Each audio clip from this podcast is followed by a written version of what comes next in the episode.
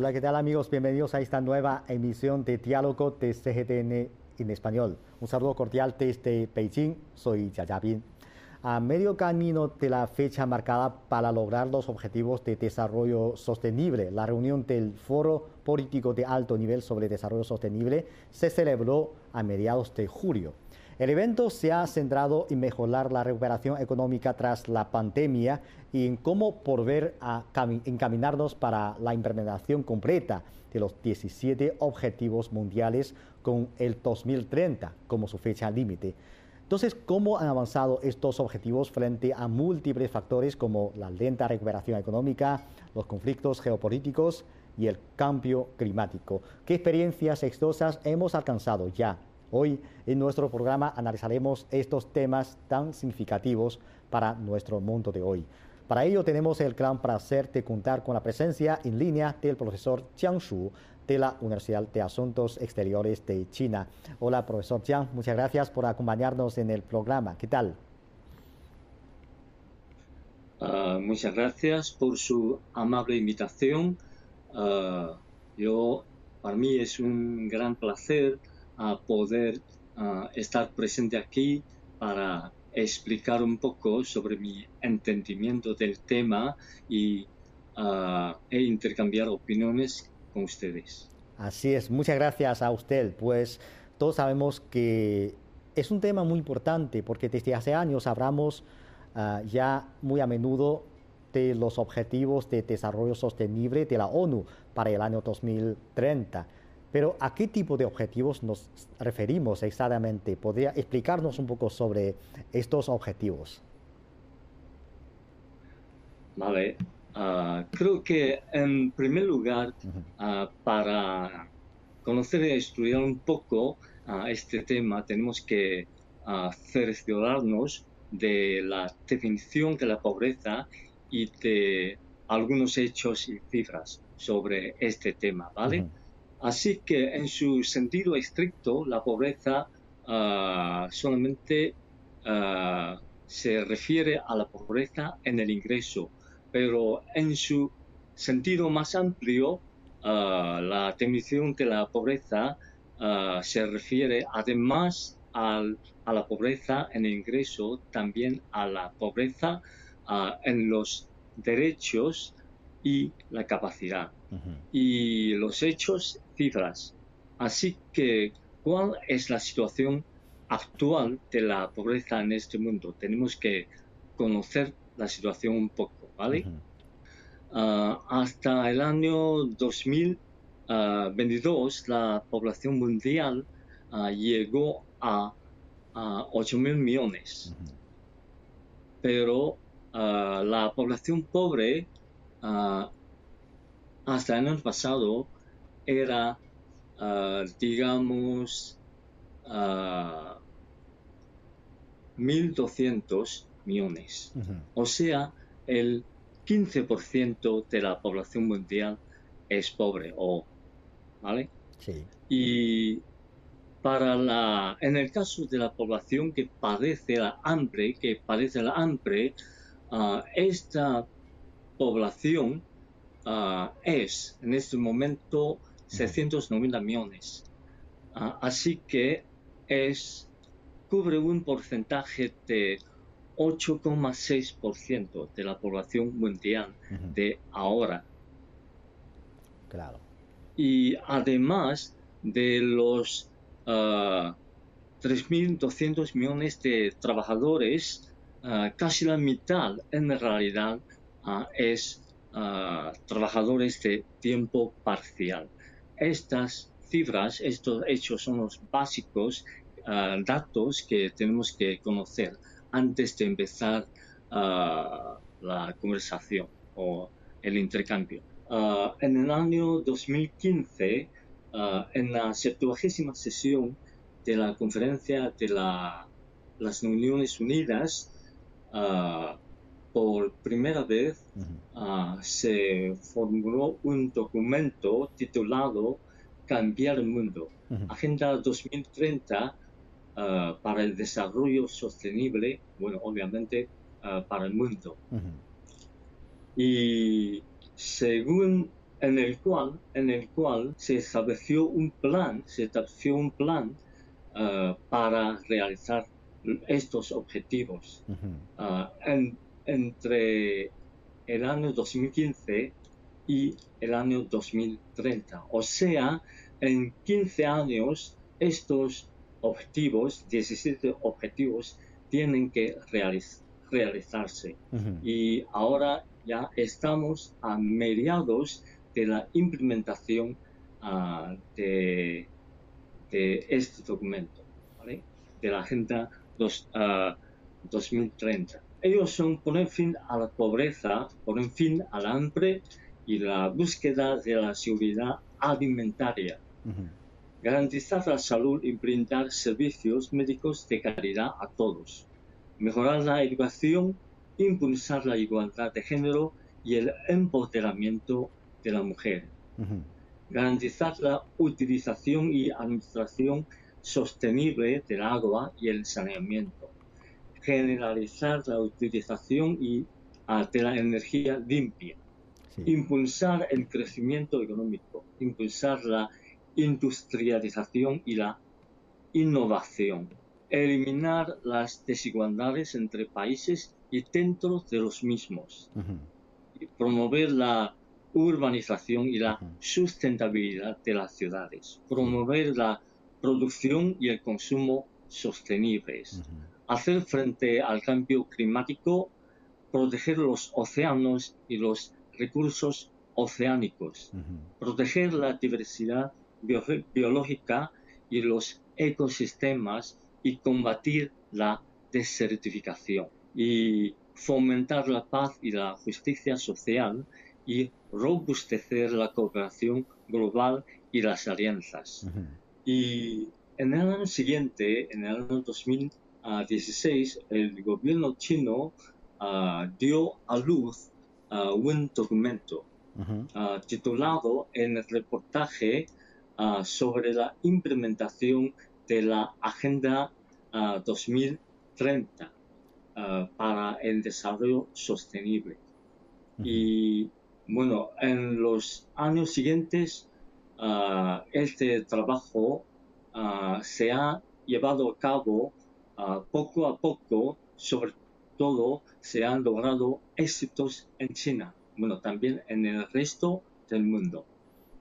Sí, claro. Bueno, eh, sabemos que el reciente foro político de alto nivel sobre desarrollo sostenible es precisamente uh, una plataforma central de las Naciones Unidas para impulsar la aplicación y consideración de la Agenda de Desarrollo Sostenible, igual como lo que usted acaba de mencionar en sus explicaciones, que actualmente nos encontramos en la mitad del tiempo acordado para la implementación de los objetivos de desarrollo sostenible. Entonces, es muy importante saber cuáles son los principales desafíos a los que estamos enfrentando para avanzar hacia este objetivo. En este sentido, ¿qué nos puede contar? Vale, bien.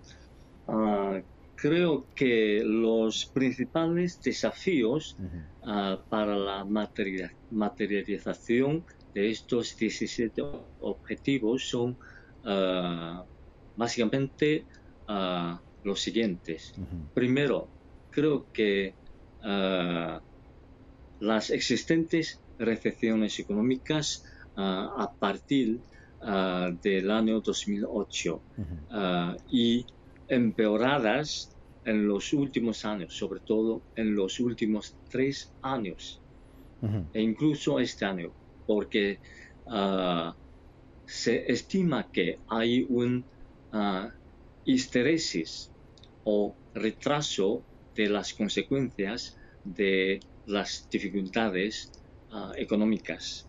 ¿Y por qué? Porque las recesiones económicas significan uh, menos oportunidades de empleo y menos ingreso para los trabajadores. Uh -huh. O sea, uh, menos -huh. seguridad en la vida y en otras perspectivas para los productores, de, para los trabajadores.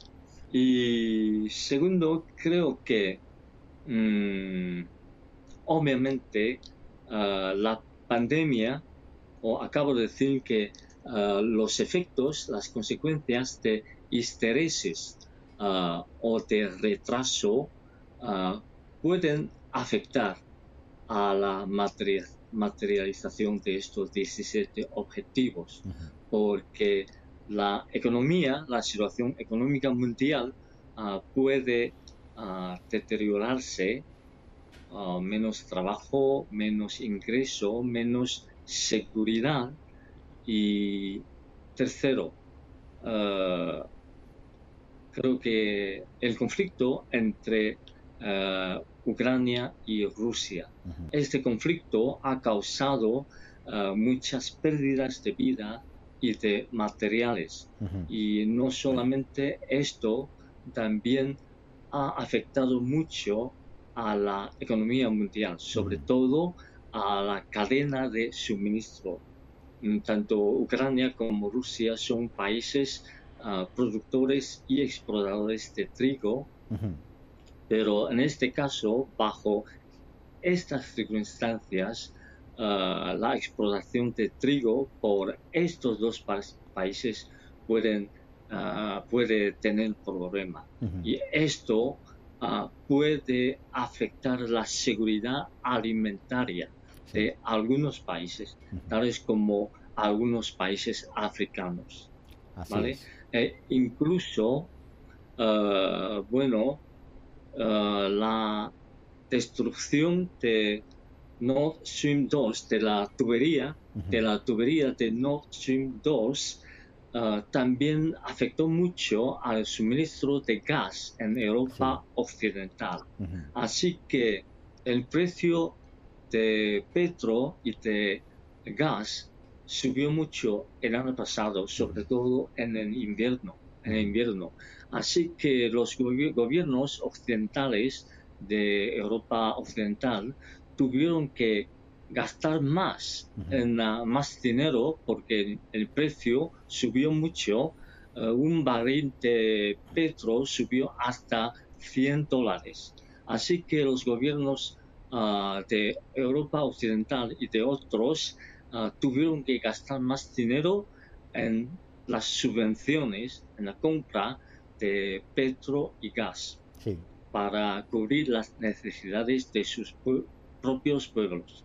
Pero esto también significa la reducción de gastos de estos gobiernos mm, para los 17 objetivos de la Agenda 2030. Y otro desafío es ah, los cambios climáticos, ¿vale?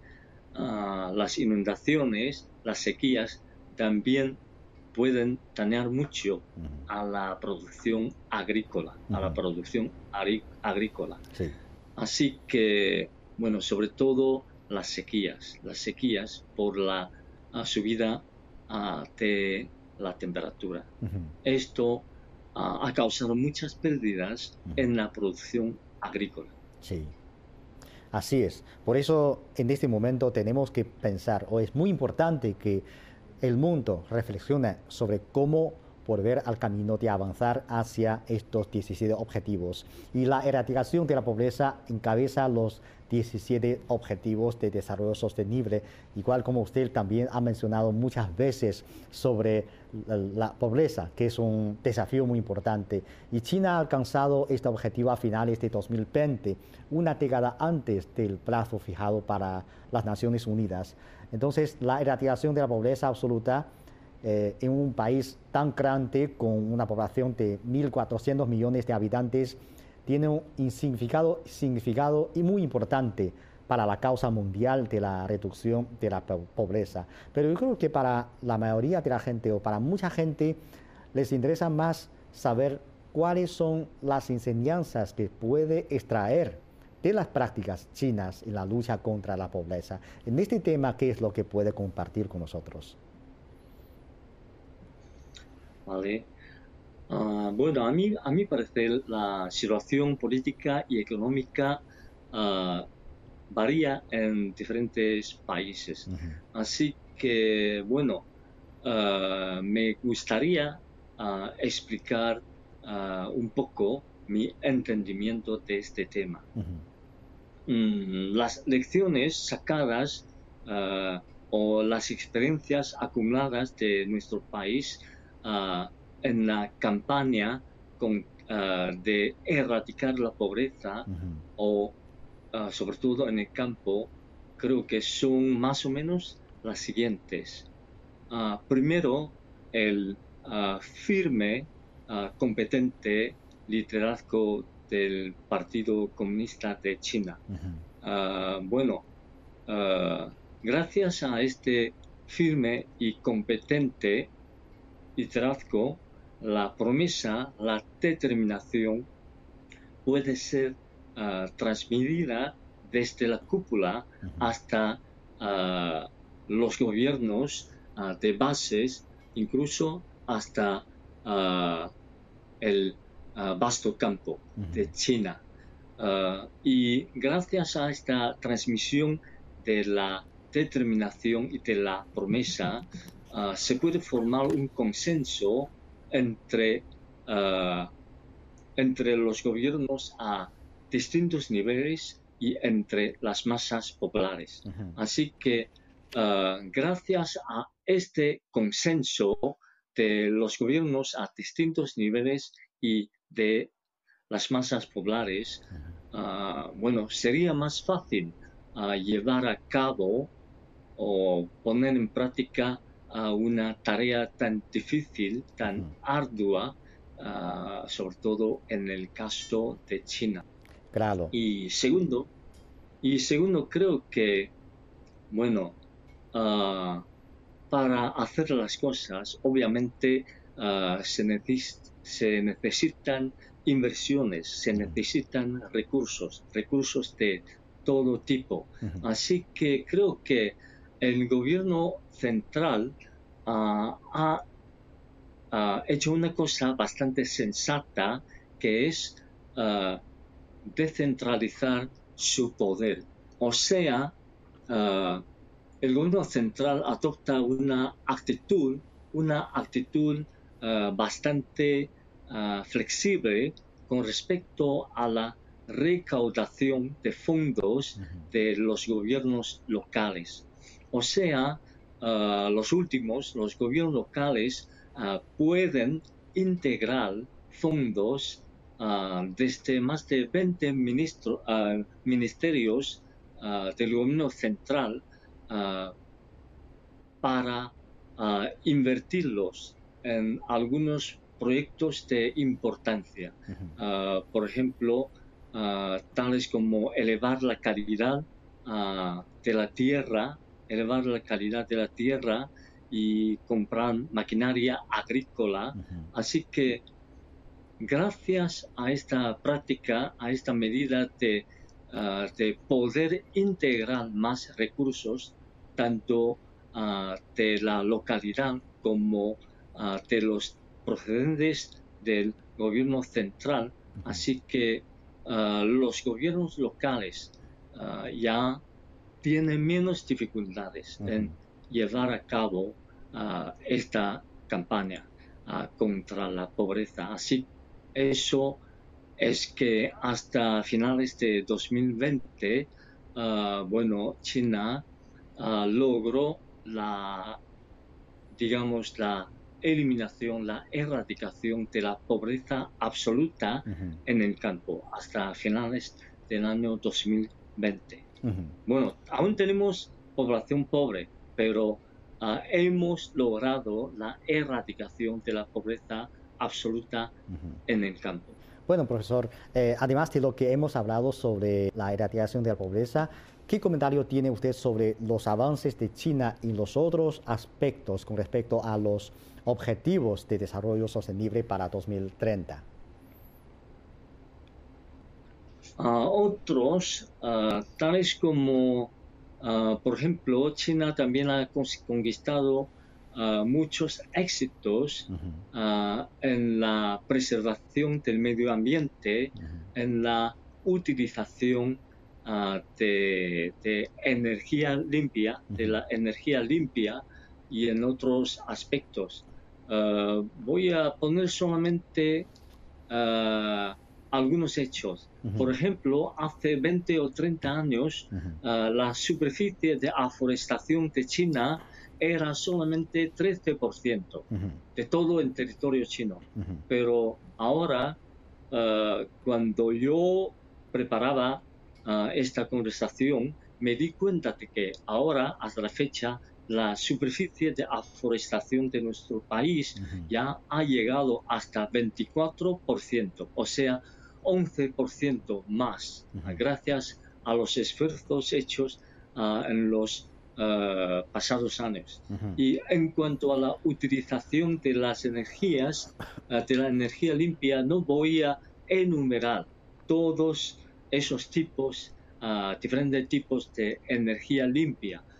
yo solamente me gustaría, me gustaría solamente poner un ejemplo, que es una estación generadora de electricidad, pero de tipo fotoeléctrico. De tipo fotoeléctrico. ¿Sabes la superficie que cubre esta generadora ah, fotoeléctrica? Cubre una superficie de 609 kilómetros cuadrados. Sea, casi la superficie de un estado, de un país, que es Singapur. Solamente una generadora. Así que yo quiero decir que eh, el gobierno chino ha concedido mucha importancia a la preservación del medio ambiente. Sobre todo, ah, el presidente Xi Jinping ah, tiene un profundo entendimiento ah, de este tema y tiene sus propias ideas Ah, bastante avanzadas.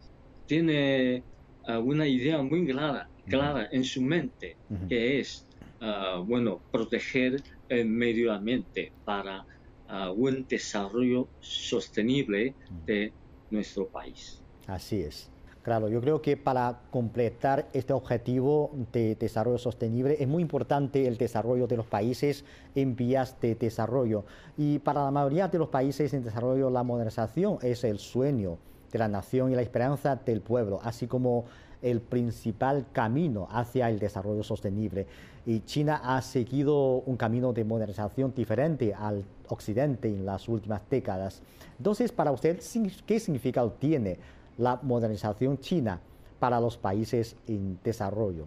¿Y cómo ve usted, pues, como las ideas planteadas por China como la iniciativa del desarrollo global? Ah, vale, bien. Ah, bueno, como acabo de decir, ah, la situación política y económica y otros incluso la idiosincrasia de los pueblos varía en uh, diferentes países. Uh, en China, mm, bueno, creo que es una fortuna uh, para nosotros tener el liderazgo del Partido Comunista de China. ¿Por qué? Porque, primero, con respecto a la organización, el Partido Comunista de China tiene delegaciones o sus representantes eh, en gobiernos a distintos distintos niveles, en las provincias, en las ciudades, en los pueblos.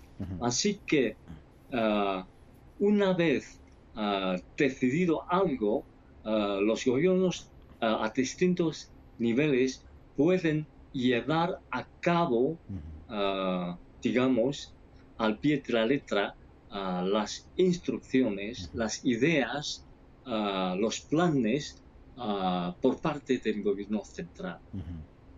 Y, o sea, es, bueno, esta es una situación algo diferente de la en otros países. Segundo,